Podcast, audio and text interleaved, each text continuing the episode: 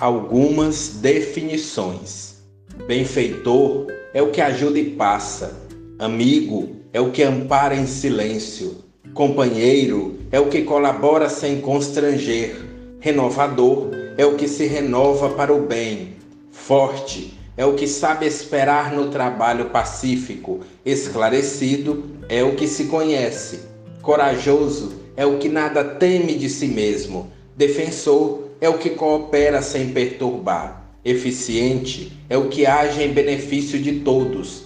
Vencedor é o que vence a si mesmo. Por André Luiz, pela mediunidade de Chico Xavier.